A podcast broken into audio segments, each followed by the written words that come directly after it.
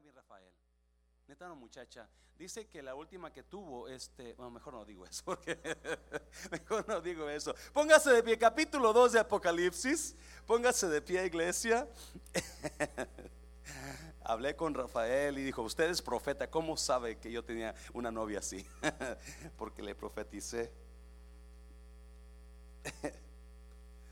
Apocalipsis capítulo 2, versículo 12 al 17. Si usted ha estado aquí las últimas semanas pasadas, los jóvenes, ¿cuántos, ¿cuántos recibieron el miércoles pasado? Precioso, ¿verdad? Dios habló a través del pastor Felipe y estuvimos administrando, Dios nos ministró. Ah, espero que hoy también Dios hable a su corazón. Yo le aseguro, algunos de ustedes necesitan esta palabra. Amén, iglesia. Algunos de ustedes necesitan escuchar esto y si usted si usted toma las cosas como si fueran de Dios, que son de Dios, usted va a cambiar su vida. ¿Y es? Usted va a hacer cambios, algunos de ustedes, no todos, algunos de ustedes van a hacer cambios en su vida para mejor. So, Apocalipsis capítulo 2, versículo, versículo 12, Apocalipsis 2, 12, en el nombre del Padre y del Hijo y del Espíritu Santo.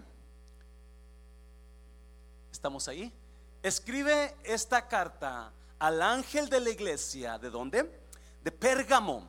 Este es el mensaje de aquel que tiene la espada aguda de doble filo. Estamos leyendo la versión viviente.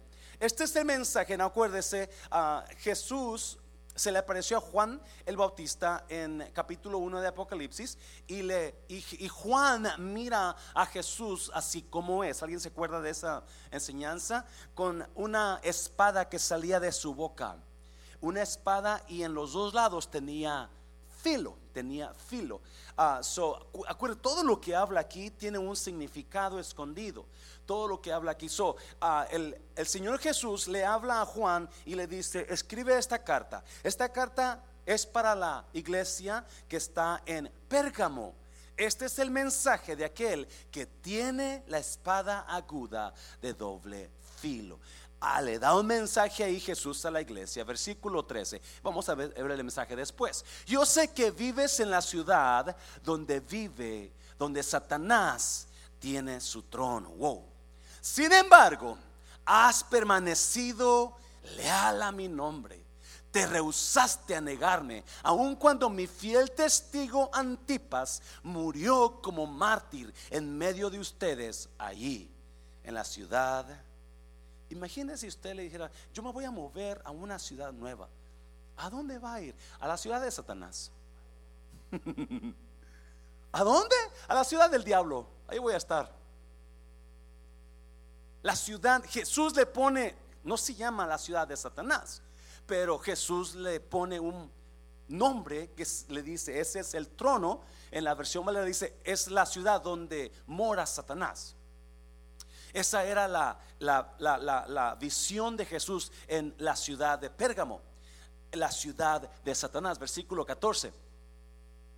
Pero tengo unas cuantas quejas en tu contra. Hmm. Toleras a algunos de entre ustedes que mantienen la enseñanza de Balaam, quien le enseñó a Balaam cómo hacer tropezar al pueblo de Israel. Les enseñó a pecar, incitándolos a comer alimentos ofrecidos a ídolos y a cometer pecado sexual. 15. Hmm, de modo parecido, entre ustedes hay algunos nicolaitas que siguen esa misma enseñanza. 16 arrepiéntete de tu pecado. O de lo contrario, vendré a ti de repente y pelearé contra ellos con qué? Con la espada de mi boca. Acuérdese, la espada tiene dos filos, una en cada lado, versículo 17. Todo el que tenga oídos para oír debe escuchar al Espíritu y entender lo que Él dice a quienes, a las iglesias. A todos los que salgan vencedores, les daré del maná que ha sido escondido en el cielo. Y le daré a cada uno una piedra blanca. Y en la piedra estará grabado un nombre nuevo que nadie comprende, aparte de aquel que lo recibe. Padre, bendigo tu palabra. En el nombre de Jesús. Espíritu Santo, toma este tiempo que nos quedan para hablar nuestros corazones. En el nombre de Jesús. Puede tomar su lugar. Perdóneme si estoy perdiendo la voz, da un poquito medio raro, pero estamos sanando. Amén, iglesia. ¿Cómo estás? ¿Estás bien? ¿Contento? ¿Feliz como lombriz? Bueno, ah, esta es la tercera carta a la que a Jesús le manda a, la, iglesia, a la tercera iglesia que Jesús le manda carta. Ah, la primera carta fue a, ¿a quién? A Éfeso, gracias. A Éfeso. La iglesia de Éfeso era la iglesia que había dejado su primer, la iglesia que se había desenamorado, ¿verdad? Y la segunda carta, ¿alguien se acuerda quién fue? A Esmirna. Esmirna, la iglesia sufrida, la iglesia donde sufrían pero se mantenían fieles. Pérgamo es otra iglesia. Es más, yo le he puesto a esta, a esta predica la carta a la una, una iglesia enredada con el mundo. Una, la iglesia enredada con el mundo. Jóvenes, si usted está aquí joven, ponga atención. Esto es muy interesante porque uh, esto nos habla, yo le dije la primera vez, vamos a aprender lo que Dios ama en estas cartas y lo que Dios aborrece. Si se acuerda, verdad? En estas cartas a, las iglesias vamos a mirar qué es lo que Dios aborrece y qué es lo que Dios ama. Que, muchas veces nos preguntamos, ¿por qué ¿eso es malo, pastor, o eso no es malo? Pues yo no miro nada que sea malo en la Biblia, ah, especialmente los, los, los, los millennials, los jóvenes de ahora. Estamos tratando de, tratando de, de acomodar la Biblia a nuestra creencia. Muchas iglesias están tratando de acomodar la Biblia a lo que ellos quieren predicar. Y, yo increíblemente escuchaba a un pastor que yo admiro mucho ah, la semana pasada y él decía cosas, dijo unas cosas que a mí me desilusionaron. Porque lo que él dijo, en mi opinión, va en contra de lo que la Biblia enseña. Amén, iglesia. Acuérdese, Jesús dijo, cielo y tierra pasarán, mas mi palabra nunca pasará. La palabra de Dios nunca pasa de moda. La palabra de Dios es la misma hoy y siempre y por los siglos. La palabra de Dios nunca cambia. Cambian las modas, cambian los tiempos, cambiamos nosotros. ¿Cuántos se miró, cuántos de ustedes se miraron al espejo hoy y se dio cuenta que ya tiene otra cana? ¿Sí o no? se dio cuenta que tiene otra arruga ya se dio cuenta que apenas dejó el ayuno y ya ganó como 2, 3, 4, 5 libras más. we do change, but God's word never changes. We change, everything changes. People change, they change, I change, we change, but God's word never changes. It applies to us every time it's preached. La palabra de Dios se aplica a nosotros cada vez que es predicada. So, especialmente este mensaje a esta iglesia. No, Pérgamo era una ciudad increíblemente, increíblemente, era como Monterrey. Monterrey. Era, era, la, Monterrey de aquellos tiempos, con bastante trabajo, bastante muy emprendedora, con mucha, con mucho futuro. Era una ciudad grande. Le llamaban la, ciudad, la capital del emperador romano. La capital donde se le glorificaba al emperador romano. Ahí tendían, es más, tenían, era una, una ciudad con, con, con mucha, con mucha religión. Tenían bastantes templos, bastantes templos y ahí adoraban al emperador romano. Ah, no solamente tenían templos al emperador romano, pero tenían templo a Zeus, el dios Zeus. El dios Zeus tenía un templo especial ahí. Ah, también tenían ah, un templo a Dionisio, el hijo del dios Zeus. Dionisio, Dionisio era el dios del vino y de la locura y del éxtasis. Mm, algo le da una idea, ¿verdad? Ateneas, Ateneas era otra hija del, dios Zeus y, también era una diosa y tenía su templo para ella, Ateneas, Dionisio, Zeus. Y también creo que había uno que apunté por aquí, no me acuerdo cómo se llama exactamente. Ah, Demeter, la diosa de la agricultura y la agricultura y la fertilidad. Demeter o Demeter. Esos templos estaban para ellos y había, había tanta, tanta religiosidad, pero había un Dios especial que adoraban ahí y el cual se llamaba Asclepio. Asclepio era un dios, el dios de la medicina. Ese, ese, Dios tenía poderes para sanar y tenía poderes para levantar los muertos. Solo que hicieron los de, los de Pérgamo, le hicieron un templo a Asclepios.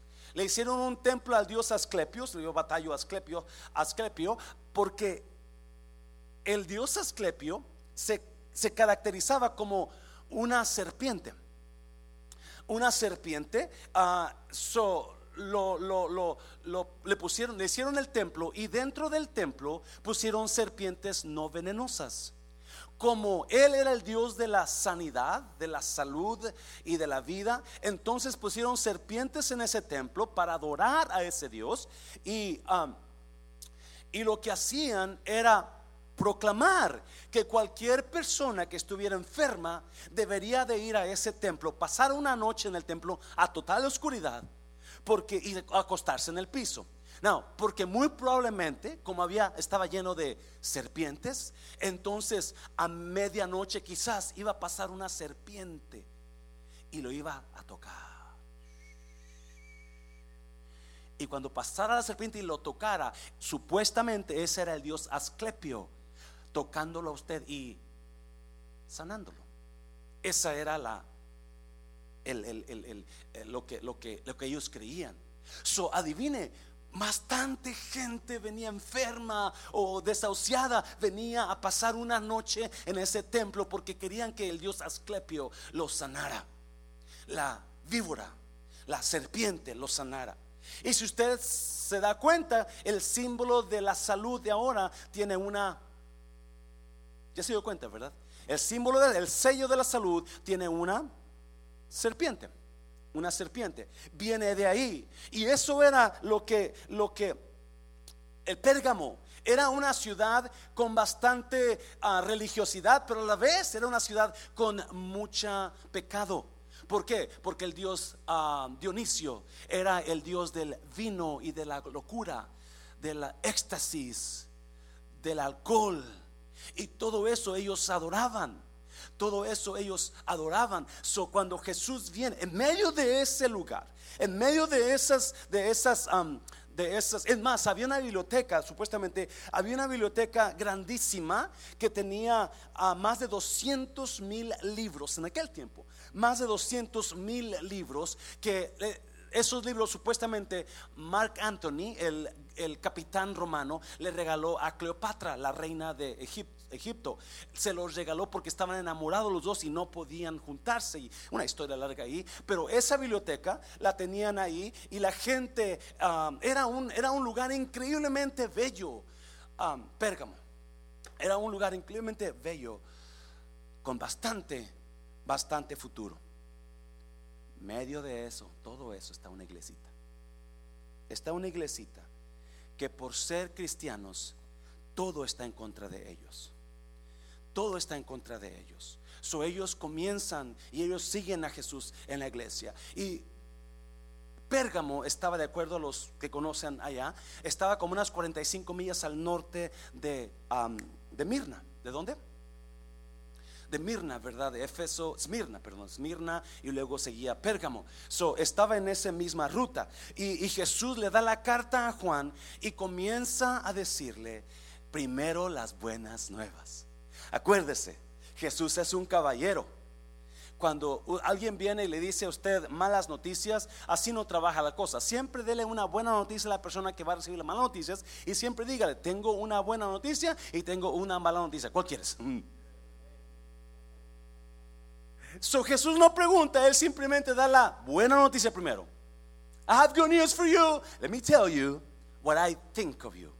Déjame decirte lo lo que me impacta de ti. Déjame decirte lo bueno que estás haciendo. Déjame decirte las cosas que yo veo y digo, wow, qué tremendo estás. Wow. Eh, y so, viene Jesús y primero, y esa es siempre una marca de un buen líder. ¿Sabe usted eso? Una marca de un buen líder siempre, siempre, siempre va a hablar a las personas las cosas positivas de ellos. Siempre. Un mal líder siempre va a sacar único lo más malo. Eres un malo, eres un esto. Y nunca dan buenas cosas. No, un buen líder siempre va a decir lo bueno que es usted. Le va a decir, híjole, no, mira, me encanta tu nariz chueca, pero está bien padre. Está bien padre. Siempre va a decir las cosas bonitas, pero luego le vas a caer las cosas fuertes. ¿Son listos, iglesia?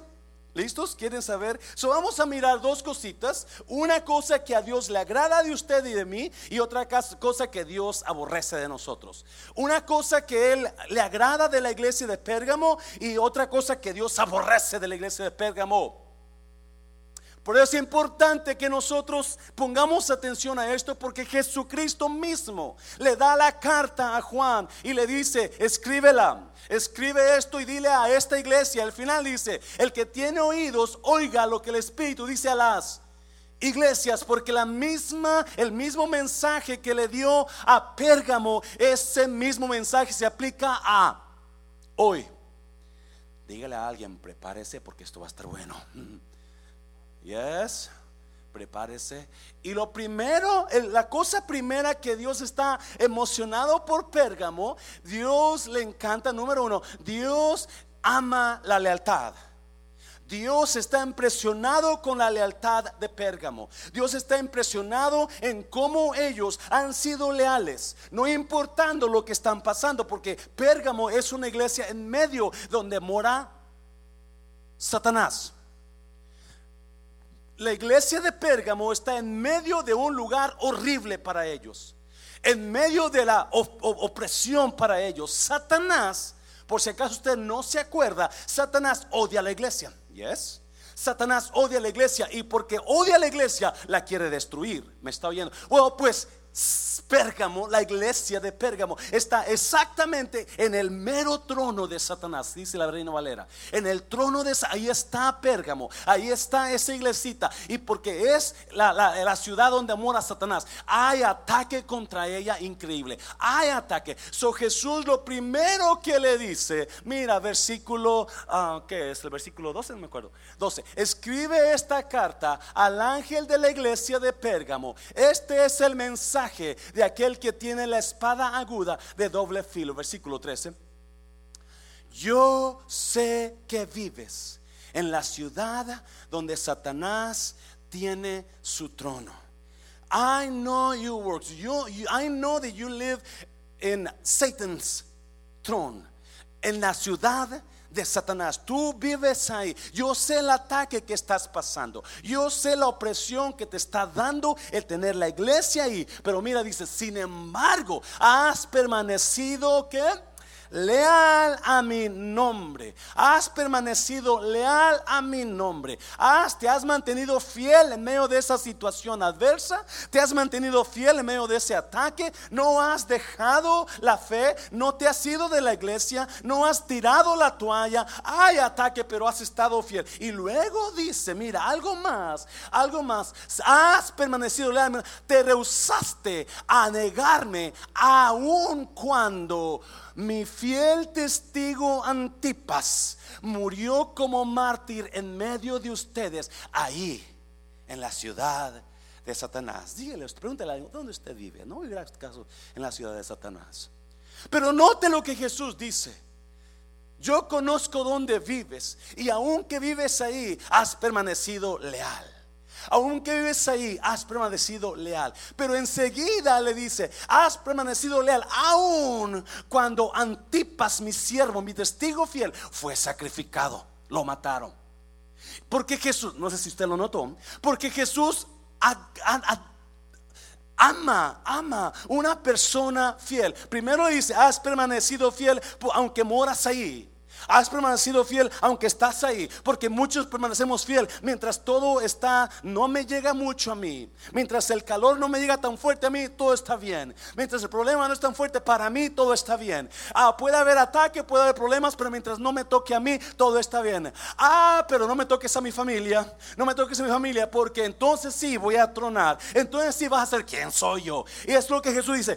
Has permanecido fiel aunque estás ahí, pero aun cuando Ah, mi, mi, siervo Antipas fue crucificado. Porque da dos niveles de fidelidad. La fidelidad cuando no te toca a ti todavía. La fidelidad cuando no está pasándole a usted algo difícil. La fidelidad es cuando usted no, no, todo está bien. Hay problemas, pero a mí no me toques. Mientras a mí no me toques, todo está bien. Hay problemas, pero no toques a mi familia. Porque si tocas a mi familia, entonces vas a saber. A mí está, no toques mis finanzas. Porque si tocas toca mis finanzas, entonces vas saber quién soy yo. Y por eso le habla, aun cuando mi siervo Antipas está, fue sacrificado.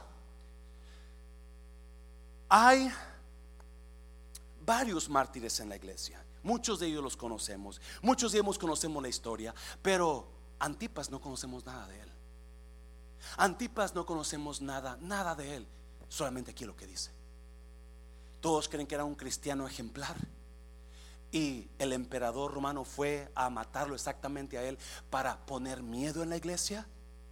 Y obviamente hay temor de que a ese hermano, no sé si era líder o pastor, nadie sabe de eso, pero hay, hay temor de que ahora por la fe de Cristo porque por eso lo mataron, por la fe de no has negado mi nombre, es soy yo el del problema, dice que soy yo. la razón que tú estás pasando problemas es porque tú buscas mi nombre, alguien está aquí iglesia, la razón que tienes problemas es porque tú eres fiel a mi nombre, la razón que tú tienes problemas es porque no te has dejado caer, no te has dejado vencer, la razón sí es increíble, es increíble, ¿qué haces? Jesús le está diciendo a una iglesia perseguida, atribulada, amenazada, le está diciendo, ¡Yeah! ¡Buen trabajo! Cuando estás a punto de perder la vida. ¡Buen trabajo! Mis respetos para ti. Cuando no tienes que comer quizás porque hay persecución contra ti. Buen trabajo cuando todos te ven y te acusan o hablan de ti porque sabes que eres la única persona o muy pocas de las personas que están siguiendo a Jesús todavía. Porque eso era el problema en Pérgamo. En Pérgamo. Y Jesús, el sufrimiento de la iglesia de Pérgamo es el orgullo de Jesús el sufrimiento, el dolor que está pasando la iglesia, los cristianos de Pérgamo, eso es lo que más le agrada a Jesús. Wow, wow, espérame.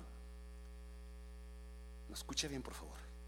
¿Qué haces cuando te das cuenta que fuiste creado para vencer, pero fuiste modificado para perder? ¿Qué haces cuando te das cuenta que, que, fuiste creado, fuiste creado para ganar, pero programado para perder? ¿Alguien me está entendiendo? ¿Cómo le hacemos cuando pensamos que estamos perdiendo, pero estamos ganando?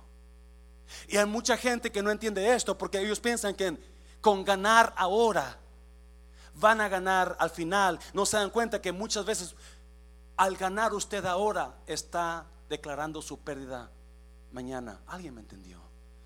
¿Qué haces cuando sabes bien que para poder ganar mañana tienes que pasar por pérdida ahora?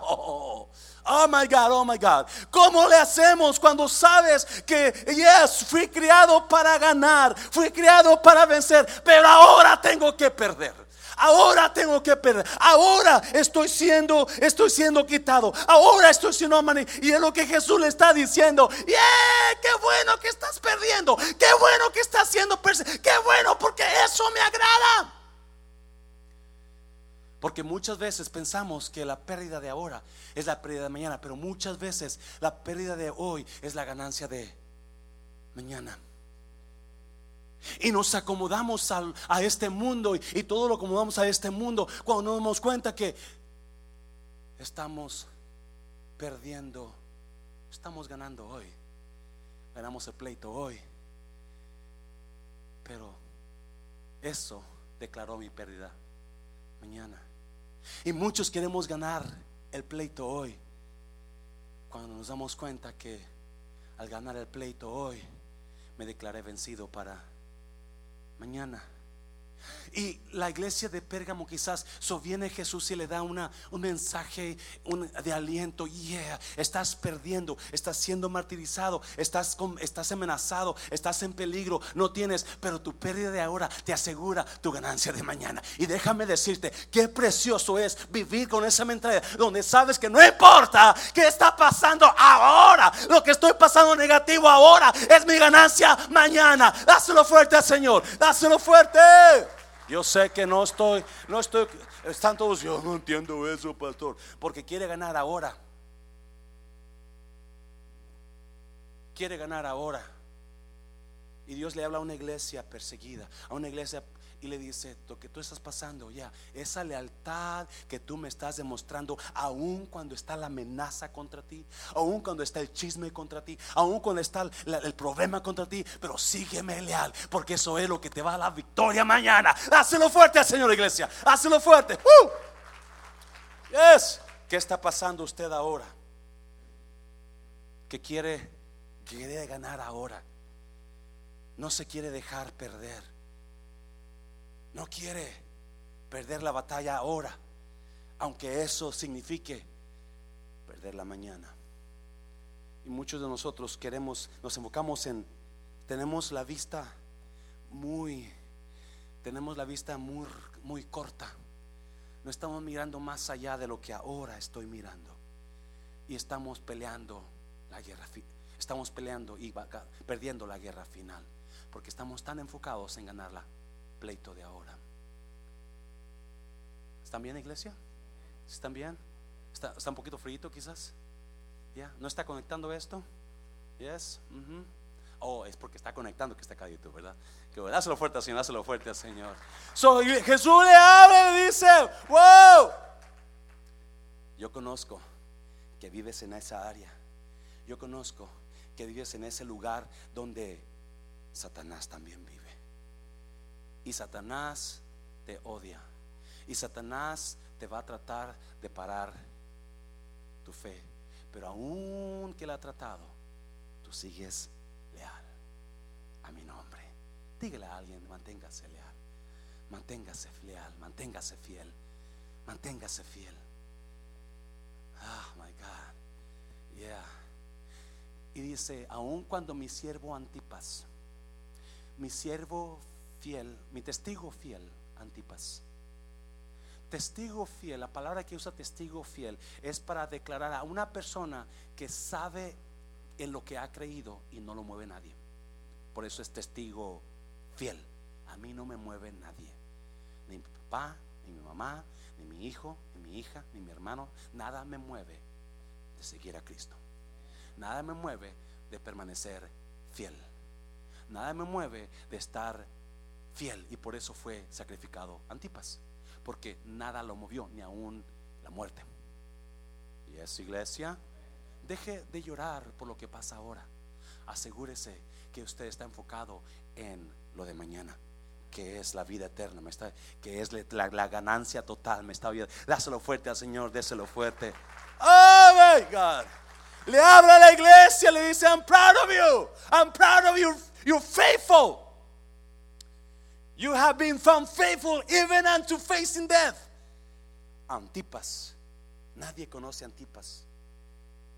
Y acuérdese, la misma palabra que se aplicó hace dos mil años a Pérgamo se está aplicando ahora porque hay tanta gente, tantos héroes desconocidos que están entregando su vida por la obra.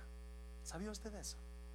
Y no es el pastor, no, es el pastor hay gente que usted, porque pastor todo lo conoce, el pastor está feo, pastor está guapo, pastor está. No, no, Mara, usted es mi, número uno fan, ¿verdad, hermano Rosita? Mira, yo y Mara Rosita, mira, ¿verdad? Pero hay gente que nadie se da cuenta todo lo que hacen por el Señor. Todo lo que hacen. Y no lo agarran en micrófono y lo dicen, no, solo lo hacen, solo lo hacen. Ahí están, ahí están. Son testigos fieles. Están dando su vida por la obra, están dando su vida por la causa de Cristo. Dáselo fuerte, Señor, dáselo fuerte. Eso no importa que nadie lo conozca, no importa que nadie sepa lo que usted hace, usted siga fiel a Cristo. Yes. Oh, this is good, this is good. Jesús le dice, hey, eso admiro de ti. porque no te has dado por vencido. Has sido leal. No has tirado la toalla. Aunque te ha venido persecución y aunque has visto cómo ha matado a tus a tus hermanos en Cristo, tú te has mantenido fiel. Imagínense. ¿Qué haría si usted, alguien viniera ahorita y usted dijera, vamos a matar a uno de ellos? ¿A quién escogería usted? Si dijeran, vamos a matar a alguien, ¿a quién escogería que lo mataran? Dígame, ¿a quién escogería? pues yo voto por la hermana fulana. a ver, hermanita.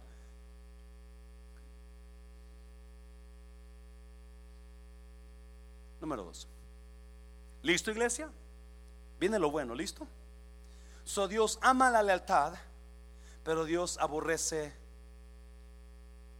la inmoralidad y la idolatría. Dios ama la lealtad, pero Dios aborrece la inmoralidad y la idolatría. Hello. Porque mire, primero le da las buenas noticias y enseguida le da, le da las malas. Versículo, creo que es el 14. Pero tengo unas cuantas quejas en tu contra. Imagínense a Dios quejándose de usted. ¿Qué, dirá Dios? ¿Se ha puesto a pensar qué dirá? Si Dios se queja de mí, ¿qué es lo que dirá Dios de mí? Porque con Jacob nunca se quejó, ¿se acuerda? A Satanás le dijo, ah, ¿no has visto mi siervo Job? Él es perfecto, él es recto, él es temeroso, ni una queja, ni una queja. Si Dios se quejara de usted, ¿qué le diría? ¿Mm? ¿Qué le diría? Todo te tambalea todo te tumba, todo te agüita. Tienes dos amigos y veinte enemigos en la iglesia. Hablas de los demás todo el tiempo. ¿O qué le diría? You know what? Tú te pareces a Esther. Eres valiente, eres bonita. Ah, ¿verdad que sí le gustó? Pero Jesús le dice a la iglesia, pero tengo unas cuantas, no una, unas cuantas, en la versión me dice cosas contra ti, aquí dice quejas. Tengo unas cuantas quejas. Y mirando la situación, iglesia, ya me dio calor.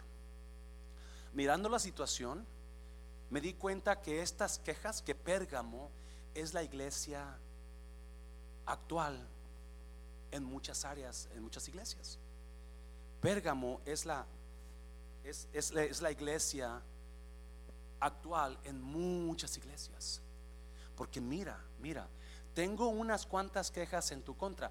Toleras a algunos de entre ustedes que mantienen la enseñanza de Balaam, quien le enseñó a Balac cómo hacer tropezar al pueblo, al pueblo de Israel. Balaam era un profeta. Y si usted se acuerda ya por números 22, Balak, el rey de, el rey de un rey enemigo, ah, miró que Moisés venía conquistando a toda nación que se pusiera enfrente de él. So Balak le dio miedo y fue a buscar a Balaam, porque Balak sabía que Balaam, el profeta, el rey Balak, el profeta Balaam, el rey Balaam, lo que él decía, eso pasaba porque era profeta. So va a buscar a Balaam y le dice, quiero que vengas a maldecirme a este pueblo. ¿Está escuchando iglesia? Porque vienen contra mí y yo quiero que tú lo maldigas porque un pueblo maldito es un pueblo destruido. ¿Cuántos dicen amén a eso?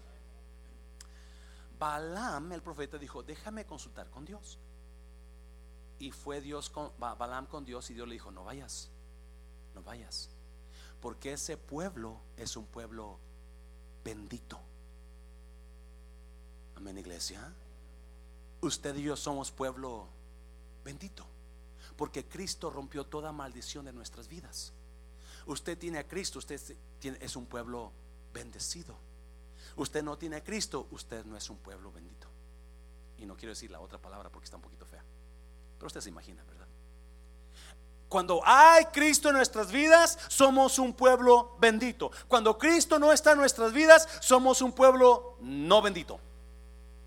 So Dios le dice a Balaam, no vayas Balaam, porque ese pueblo no lo vas a poder maldecir, porque yo ya lo bendije. Y lo que yo bendije nadie puede maldecir. Amén, iglesia. Lo que Dios bendice, nadie puede maldecir. No, podrán decir lo que quieran decir, pero cuando la bendición de Dios está en tu vida, Dios overrides toda maldición del hombre. ¿Me está viendo? Cuando la bendición de Dios está en tu vida, Dios, He overrides every single curse, every single chisme that God sends you away. The people sends you away. Toda maldición que el hombre te aviente, toda palabra que el hombre te aviente para tumbar, Dios la tuerce, Dios la invalida, porque ya estás bendito. Alguien dígame a esto. Uh, no vas a poder ir, Balaam, porque ese pueblo es un pueblo bendito. So va Balaam y le dice a Balak, ¿sabes qué? Lo siento, Balaam, pero Balak, pero no puedo. Dios me dijo que no fuera. Vienen otra vez al siguiente día los soldados y le dicen, dice el señor Balak, dice el rey Balak, que hasta la mitad de su, rey, de, su reino te das y vas. Entonces dijo Balaam, ah, así hubieras comenzado. Pero, y se va Balaam. Se va Balaam y cuando está allá, quiso maldecir al pueblo y no lo pudo maldecir. Cuando abrió su boca, para maldecirlo. De sus labios salió bendición en lugar de maldición. Hay una enseñanza increíble ahí. Cuando Balaam abrió su boca para maldecir al pueblo de Dios, de sus labios salió bendición y no maldición. Te lo voy a poner de esta manera. Cuando la bendición de Dios está sobre ti, cuando la bendición de todo lo que el hombre te quiera aventar para mal, Dios lo va a convertir para bien. Todo lo que el hombre, dáselo fuerte, Señor. Todo lo que el hombre quiera aventarte para mal, Dios lo va a agarrar y te va a aventar para bien. Todo eso te va a hacer crecer. Todo eso te va a ayudar. Todo eso te va a llevar a otros niveles. Porque Dios está usando el odio del hombre para bendecir tu vida. Oh my God, oh my God, oh my God. Es increíble cómo trabaja eso. Eso no lo pudo maldecir porque el pueblo de Dios era un pueblo bendito. Entonces, como no pudo maldecir Balak, Balam al pueblo de Dios, adivinen qué hizo.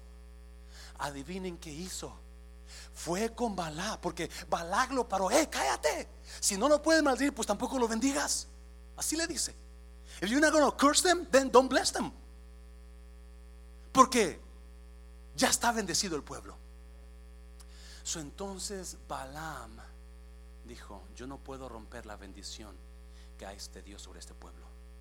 Yo soy un hombre y yo no puedo ir en contra de lo que Dios ya declaró sobre este pueblo. Alguien está... este, este no está saliendo como yo pensaba, está haciendo mejor de lo que yo pensaba. Me está oyendo iglesia. Entonces, Balaam dijo, pero puedes hacer algo. ¿Qué? Si tú quieres que ese pueblo sea destruido, are you listening to me, iglesia?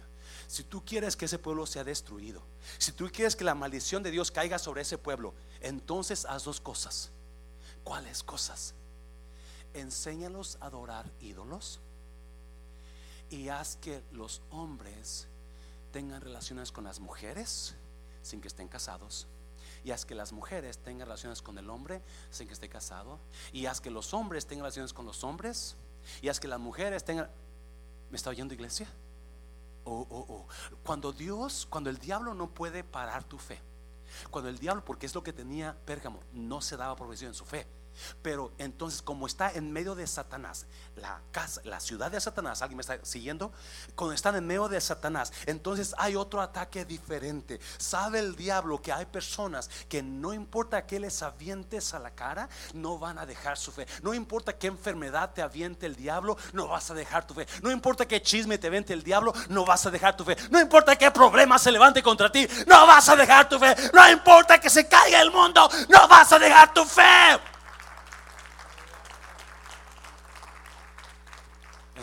Pero sabe el diablo otra manera de hacerte caer y de traer maldición sobre ti. Número uno, ¿qué le dijo? Pero tengo unas cuantas quejas en tu contra. ¿Toleras a algunos de entre ustedes que mantienen la enseñanza de Balaam, que le enseñó a Balac cómo hacer qué?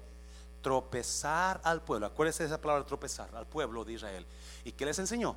Les enseñó a pecar, incitándolos a cometer, a, comer, perdón, alimentos ofrecidos a ídolos. En aquel tiempo, cuando usted le ofrecía comida a un ídolo, usted adoraba a ese. ¿Qué es un ídolo, iglesia?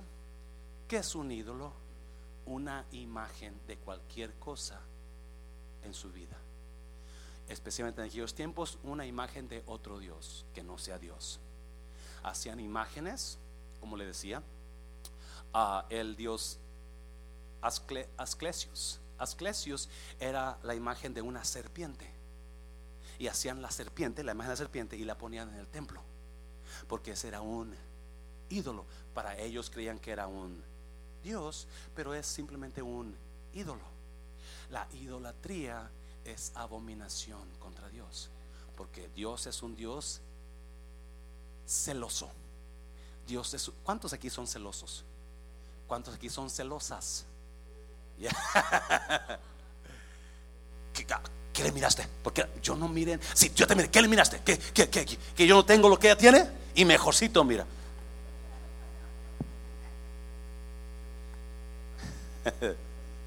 Pero eso es de Dios, porque Dios cela a su pueblo. Y Dios no quiere que usted ande corriendo detrás de otros dioses que no son dioses. Usted lo está leyendo, ¿sí o no? La idolatría, véalo, búsquelo en la Biblia, ¿qué es idolatría? Búsquelo en Google, busque donde quiera usted. Y le van a enseñar la adoración a imágenes, la adoración a ídolos. ¿Y qué más? ¿Y qué más? Joven, ¿qué más? y a cometer pecado sexual. Hoy en día no se habla esta verdad porque las iglesias estamos tan interesadas en llenar la iglesia y en tener más miembros que aquella iglesia que yo voy a tratar de hablar lo más bonito porque quiero darles palabra de esperanza, palabra, pero también es importantísimo para hablar palabra de Dios. Y esta palabra endereza vidas. Dígale a alguien, su vida se endereza hoy. Uh, su vida se endereza hoy. Cometer. So, Balaam, escucha bien por favor, Balaam sabía que el, pueblo de Israel, así como la iglesia en Pérgamo, no iban a ceder. No importaba cuánta injusticia, no importaba qué problemas, no importaba qué les tiraba el diablo, no iban a dejar su fe. Pero sí dijo, oh, pero hay algunos, y Jesús sabe tan perfectamente cómo trabaja Satanás. Pero ahí tienes a personas que, que detienen la doctrina de Balaam. ¿Y cuál es esa? Adorar ídolos y estar mal sexualmente delante de Dios. ¿Qué es tener pecado sexual? estar con alguien y no has casado. Ser infiel a tu pareja andar con hombres como si fueran mujeres, andar con mujeres como si fueran hombres. Enséñamelo, pastor, enséñamelo. ¿Ok? El Levítico, Levítico, vamos para allá. Levítico 18, 22. Joven, escribe ese, versículo, por favor. Dios hablándole a Moisés, no practiques la qué? La homosexualidad al tener relaciones sexuales con un hombre como si fuera una mujer. Clear as mud, right? Clear as mud. Eso es un pecado detestable. You know, some of you young people, you know, you have asked, where in the Bible says that? What's wrong with me loving a girl just like me? What's wrong with me loving a boy? But that is wrong. That's it, right there. No, jovencito, jovencita, si usted es una mujer, no es bueno fijarte en otra mujer. Si usted es un varón, no es bueno fíjate, eso es pecado. Están muy callados. Dígale, ay María Purísima, yo no sabía eso. So, so, eso es lo que está haciendo la iglesia de Pérgamo. Está permitiendo que personas que enseñan están enseñando eso. No hay problema.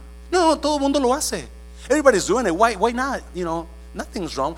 Después te arrepientes. No, Dios te, Dios te ama. y Dios te ama.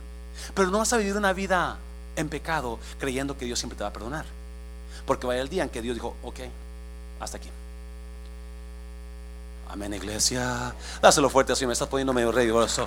No, vamos a 1 Corintios y vamos a ver algo increíble. 1 Corintios, porque eso es lo que quiero hablar. Es Pérgamo estaba con su fe fuerte, pero Satanás llegó y comenzó a meter algo para hacerlos caer, para hacerlos caer, comenzó a meter la inmoralidad sexual y comenzó a meter la idolatría.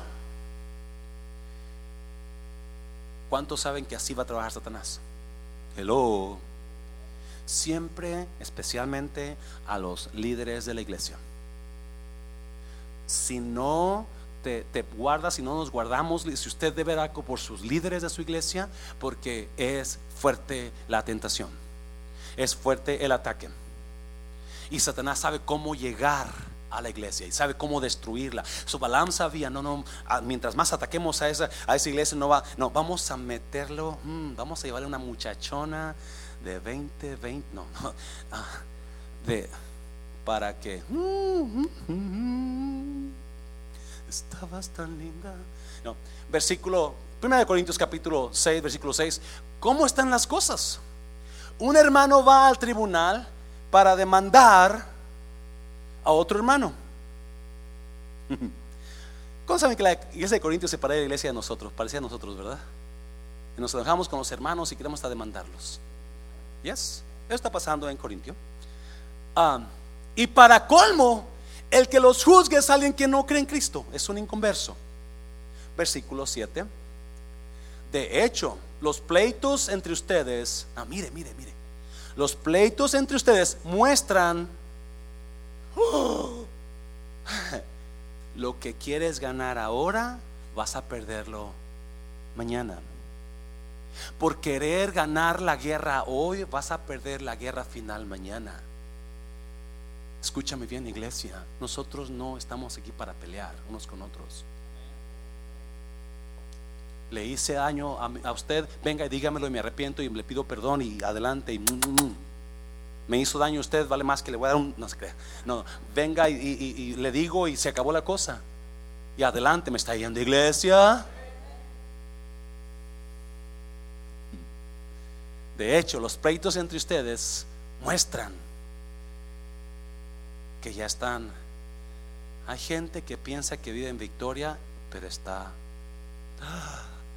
Hay gente que piensa que la tienen de ganar, pero están derrotados porque no hemos entendido esta gran verdad en Cristo. No, no, para ganar, yo fui creado para ganar, pero fui programado para perder ahora. I was, I was, I was born to win, but I was programmed to lose. And I will win as long as I keep losing now. Voy a ganar mientras siga perdiendo ahora. Hable de mí lo que quiera, diga a mí lo que quiera eso me asegura mañana. La, uh, uh, uh, dáselo fuerte al Señor, dáselo fuerte. Yes, this is good, this is good, this is good. Ah, los pleitos, las guerras entre ustedes, eso asegura tu pérdida, tu derrota. ¿No sería mejor dejar que les hagan mal o que les roben? No, pastor, eso no se vale. No, no, hermano, no, ese me hizo esto y no, no, yo me. Yo... ¿Qué perdiste? ¿Perdiste un diente? Vamos, vamos a con el dentista, te ponemos uno nuevecito. ¿Qué perdió? ¿Qué puede perder en esta vida, iglesia? Lo más grande que tenemos es nuestra fe. I'm going to repeat it. What can you lose by losing a fight. Because the greatest thing we have in this life is our faith. It's our faith, nothing else. No pierda su fe por un diente. No pierda su fe por algo que es secundario. Es lejos. Acuérdese de esto la próxima vez que quiera pelear con alguien. Yo no voy a perder, yo no voy a ganar esta batalla porque quiero ganar la final. Prefiero perder esta guerra ahora, pero ganar la última. Y mira, versículo 8. Ah, pero ustedes mismos hacen mal y roban. y hasta sus propios hermanos. 9. Mm, ¿O acaso, aquí va el mensaje, aunque estaba mejor el otro, ¿verdad? ¿O acaso no saben que los que hacen el mal no van a tener parte en el reino de Dios? You and I were born to do good, church. Usted y yo fuimos creados para hacer el bien. Muchas veces ese bien va a venir disfrazado de mal, pero no lo entendemos así. Se lo voy a repetir. Fuimos creados para hacer el bien y muchas veces ese bien va disfrazado de mal. Porque muchos así lo ven, pero los que hemos crecido miramos que ese mal que se me aventó realmente es un bien que viene para mí o que estamos haciendo por usted. Oh my God, yes. Y muchas veces metemos nuestro yo porque no miramos el bien, solamente miramos el. Aunque realmente no es mal. Porque acuérdese, acuérdese esto, por favor. Todo lo que el hombre quiera aventarle para mal, Dios lo va a convertir para bien. Oh. Balaam quiso maldecir al pueblo y cuando abrió su boca, en lugar de maldición salió. oh my God, that's, a new whole preaching for me. Acepte el mal. Acepte el mal cuando venga. Porque eso le asegura el bien a usted. Eso le asegura el bien a usted. Oh, dáselo fuerte al Señor. Yo sé que esto está bueno. Eso está. Uh, gracias, Espíritu de Dios. No se engañen a ustedes mismos, ni los que practican el pecado sexual. Ahí vamos otra vez, ¿en la iglesia? Ni los adoradores de ah, ídolos. Mm, ni los que cometen adulterio, ni los hombres que se, dejan usar para tener sexo con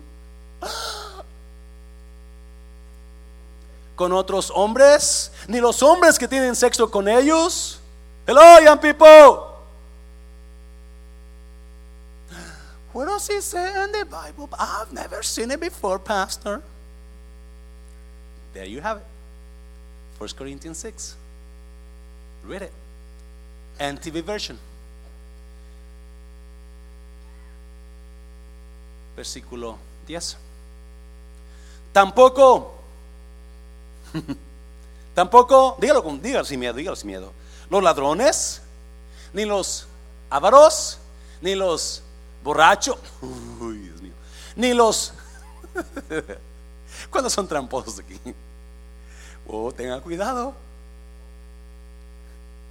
tienen trampa, viene trampa ahí. Ni los que maltratan a los demás con sus palabras. Oh, oh. Yo no sabía que eso estaba ahí. Hasta hoy me di cuenta. Pues lo he leído un montón de veces. Esas personas no van a entrar al reino de los cielos. Está lista. ¿Yes? Tendrán parte en el reino esta lista de personas no pueden entrar al, reino. Por eso este tipo de predicación lo endereza su vida. Endereza nuestra vida, dijo el otro. Nos endereza a nosotros. ¿Yes?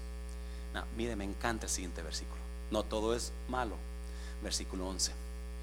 Muchos de ustedes hacían, muchos de ustedes, ¿qué? Hacían eso. Pero ahora han sido lavados y purificados Ahora Dios los ha aprobado en el nombre del Señor Jesucristo y por el Espíritu de nuestro Dios. Dáselo fuerte. ¿Cuánta gente aprobada por Dios hay aquí en esta tarde? Woo, yes. Guess what? You can you don't have to live that way no more. Today you can change your lifestyle. Si hay homosexualidad, puede cambiar ahora. Si hay idolatría, puede cambiar ahora. Si hay maltrato verbal, puede cambiar ahora. Si hay infidelidad, puede cambiar ahora. Porque nadie que hace eso va a entrar. Pero qué bonito que Dios dice, antes lo hacías, pero hoy ya fuiste aprobado por Dios. uh, dáselo fuerte, dáselo fuerte. Versículo 12. Tal vez sea cierto lo que dicen. Soy libre de hacer lo que quiera, pero no todo. ¿Cuántos dicen amén a eso? You can do whatever you want. But not everything is going to help you out. Not everything is going to edify your life. And there are things that will edify your life. I was, I was, I was watching a movie. It's called uh, Grace, Grace, um, Grace Choice. ¿Alguien ha visto ese movie? Grace Choice. Una movie de una jovencita que hace cargo de sus hermanitos y lucha con todas sus fuerzas por hacer cargo de sus hermanitos. Y tiene la opción, se enamora un muchacho de ella y un hombre rico y, le dice, vámonos, deja tu familia, podemos meterlas a una, con unos que las cuiden, y vamos tú y yo a hacer la vida. Y dice, no, te amo, pero mis hermanos los amo también, no lo voy a abandonar. Grace Choice, Grace's Choice, no me acuerdo exactamente cómo dice, pero tenemos opciones. Usted puede hacer lo que usted le dé su regalada, más bien su bendita gana. Pero no todo lo que escoja hacer le va a convenir. Hay cosas que usted va a hacer que le van a traer maldición y no, mal- y no bendición. Soy libre de hacer lo que quiera, pero no todo conviene. Aún si puedo hacer lo que quiera, no debo permitir que nada me do- Pastor, es que yo siento tomar, no. oh. Pues yo siento que, que me gustan los hombres. y Yo también soy, no. oh. No puede permitir que ese sentimiento lo. A mí me que me, a mí sí me que me gustan las mujeres. No. Don't you dare go that way. Mira, versículo 13. También ustedes dicen la comida es para el estómago y el estómago para la comida. Y Dios destruirá las dos cosas. Estoy de acuerdo, pero el cuerpo no es para cometer pecados sexuales, sino para el Señor. Y el Señor para el cuerpo. Dáselo fuerte al Señor, por favor, dáselo fuerte. Now, ahí en el versículo, uno creo que es 12, pa- el Señor Jesús dice, así como Balaam ponía tropiezo al pueblo de Israel para caer. Balaam se dio cuenta que con querer maldecir al pueblo no iba a poder porque era un pueblo bendito. So, él puso tropiezo, le puso zancadilla. De esta manera sí vas a caer. Dios no te va a maldecir cuando ya eres bendito, pero desobedece a Dios y vas a cargar maldición para ti. Desobedece a Dios y te va a ir como en feria, decía mi mamá. Y eso es lo que Balaam sabía. Si yo hago que este pueblo peque, si yo hago que este pueblo adore, adore ídolos, ellos van a estar malditos automáticamente. So Balaam fue uno de los que cometieron el tropiezo, pusieron tropiezo al pueblo para que y es lo que estaba pasando con el pueblo, con la iglesia en Pérgamo. Había hombres ahí y la iglesia, escuche bien, por favor. Los líderes, el pastor no hacía nada para parar esa enseñanza. No, no te preocupes, sí, no, tú, pu- tú puedes ir a pecar, tú puedes, sí, no, no, Dios te va a perdonar, como dije al rato. Ya, no, no, me fijo un cachetón. Y nadie ponía un alto. Por eso Jesús le habla fuerte. No, no, no, tienes que poner. Iglesia, varón, líder, anciano, es tiempo que nosotros cuidemos a nuestros miembros. Si usted sabe de alguien que anda mal, con mucho cariño y con mucho tiento y con mucho, vaya y hable. No le diga a nadie, vaya y hable. Hey, ¿cómo andas? Mira, vamos a echarle ganas, acomódate. Eso no te va a ayudar. Yo no voy a decir nada, quiero ayudarte. ¿En qué te puedo ayudar? That's not good. Estamos callados. Porque eso es lo que Cristo tiene contra la iglesia. Nadie dice nada. Permites esa doctrina. Permites. Si yo hablo algo que usted, "Hmm, venga conmigo, pastor. Uh, uh". Ya me dio gente. Ya me dio gente decir, eso, pastor, ah, ah, yo no lo veo bien. Hoy me le pongo a todo y cómo usted quiere. No es cierto. Porque es importante que nos cuidemos la espalda unos a otros. Yo le rasco su espalda, usted me rasca la mía, pero no le haga tan fuerte porque me duele. ¿ok? Dáselo fuerte al Señor, iglesia, dáselo fuerte. So, vamos a Mateo para que vea lo que es causar tropiezo. Ah, Mateo 18 dice, y cualquiera que haga tropezar a alguno de estos pequeños que creen en mí, mejor le fuera que se le colgase al cuello una piedra de molino de asno y que se le hundiese en lo profundo del mar. 7. Hay del mundo por los tropiezos, porque es necesario que vengan tropiezos, pero hay de aquel hombre o mujer por quien viene el tropiezo. ¿Cómo yo causo tropiezo a los demás? Cuando digo algo o hago algo que va a debilitarlos en su fe. Cuando hago cosas que yo sé que van a debilitarlos, quizás soy un líder o el pastor, y van, ah, pues el pastor lo hace. O cuando digo algo de mí o de alguien más y que sé que le va a afectar a usted y lo va a inspirar a que deje la iglesia. Este está haciendo tropiezo para el cuerpo. Ah, tenga cuidado. Porque Balaam hizo lo mismo y Jesús no estaba muy contento. Poner tropiezo a los demás es una cosa seria porque tanto que batalló Jesús para salvar un alma, tanto que dio su vida para que usted y yo la pongamos tropiezo y la mandamos al infierno otra vez con lo que decimos o lo que hacemos. ¿Cuántos les gusta esta predica? ¿Está buena? ¿eh? Fuerte al Señor, hácelo fuerte. Vamos a terminar ya. Vamos a pasen los músicos, por favor. Pasen los músicos. Apocalipsis 2, 16 al 17. Mira, me encanta. Dios es un Dios de nuevas oportunidades. De primero le da la buena noticia, luego la mala noticia y luego le da la mejor noticia.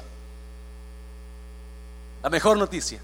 Porque Dios nunca lo va a dejar en la misma situación que usted está ahora. Se lo voy a repetir. Dios nunca lo va a dejar en la misma situación que usted se encuentra ahora. Siempre lo va a querer mejorar. Oh, this is God is in this place today. Dios está Dios está hablando hoy a su pueblo. Es el Espíritu Santo. Nada estaba planeado y mira cómo estás fluyendo. Dios nunca lo va a dejar en la misma situación que usted está, a menos que usted se quiere quedar ahí. Porque Dios siempre quiere mejorar su vida. Y mira lo que le dice en Apocalipsis, versículo 16. Por tanto, por tanto, ¿qué dice? Arrepiéntete. ¡Pam! La solución. Good news. No te tienes que quedar así. No tienes que seguir así. Este es el tiempo, esta es la hora, este es el día. Deja todo eso. Para eso, ya no lo hagas. ¿Alguien está aquí, iglesia?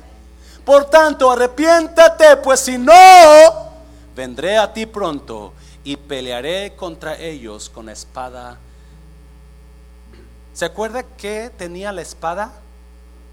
Dos filos. Una espada es señal de juicio. Una espada es símbolo de guerra.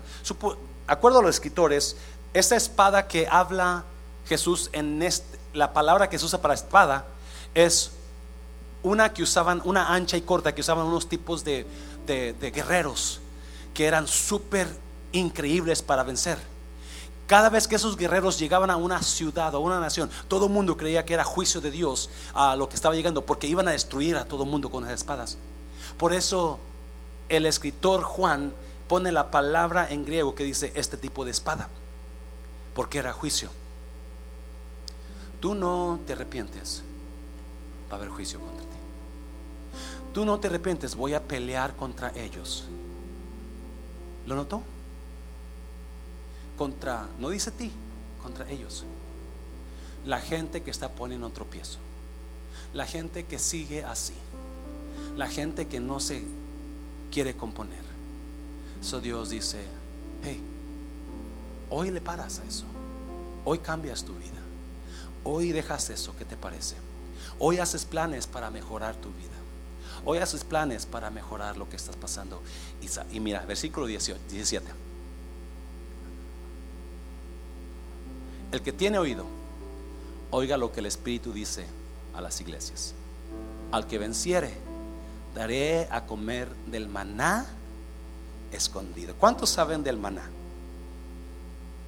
El maná era comida de Dios, pan del cielo, le decimos cuando Dios no tenía, cuando el pueblo de Dios no tenía comida en el desierto, Dios les mandaba del cielo. Porque ese es nuestro Dios. Amén, iglesia. Oh, es amazing. We serve an amazing God, church. Servimos a un Dios increíble. I love my God. Cuando no hay, Él va a mandar de un lugar. Pero el maná escondido es un, una provisión que usted todavía no ha recibido. Pero que va a recibir. Oh, me encantó. ¿Lo agarró? ¿Lo agarró? Maná escondido es provisión que todavía no hemos descubierto, pero ahí está. Una provisión especial. Una provisión para usted. Oh my God. Yo no sé cuál maná escondido tiene para mí Dios, pero yo sé que ahí viene. ¿Yes? Y luego mire lo que dice. Y le daré una piedrecita blanca. Y en la piedrecita escrito un nombre nuevo, el cual ninguno conoce sino aquel que lo recibe. De acuerdo a los historiadores, en Roma tenían juegos, ah, juegos ah, de, como olímpicos, ¿verdad? Y a los que vencían se les daba una piedra blanca. Y en esa piedra blanca tenían escrito algo. Ya sea tenían escrito el nombre, un nombre nuevo de ellos, o tenían escrito una invitación, o tenían escrito un- una palabra de amistad. Y, y algunos, de, algunos de esas piedrecitas en Roma, de acuerdo a los que hablan, decían, algunas piedras tenían las palabras tesarae conviviales. Tesarae conviviales son, eran, quiere decir, tarjetas de invitación. Tesarae conviviales era una invitación a un evento especial. Porque ganaste, te ganaste esta invitación a un evento especial. Este es tu ticket. Con este puedes entrar. Pero había otra piedrecita con otras palabras que se llamaba Tesarae Hospitale. Tesarae Hospitale era un pacto de amistad. Y muchos creen que eso es lo que Jesús quiso decir. Te voy a dar una piedrecita blanca con un pacto de amistad que nadie va a poder romper. Tú y yo somos uno. Será lo máximo. Lo que la promesa de Jesús a Pérgamo era síguele. Sigue, no, deten- no detengas tu fe. No dejes la fe, sigue leal. Quizás vas a morir. En iglesia, quizás vas a pasar un montón de pruebas. Sigue, tú sigue. ¿Ves cómo Antipas murió? Hey, quizás también te pase lo mismo, pero tú sigue. No importa qué mal te venga, tú sigue. Mientras tú mantengas tu.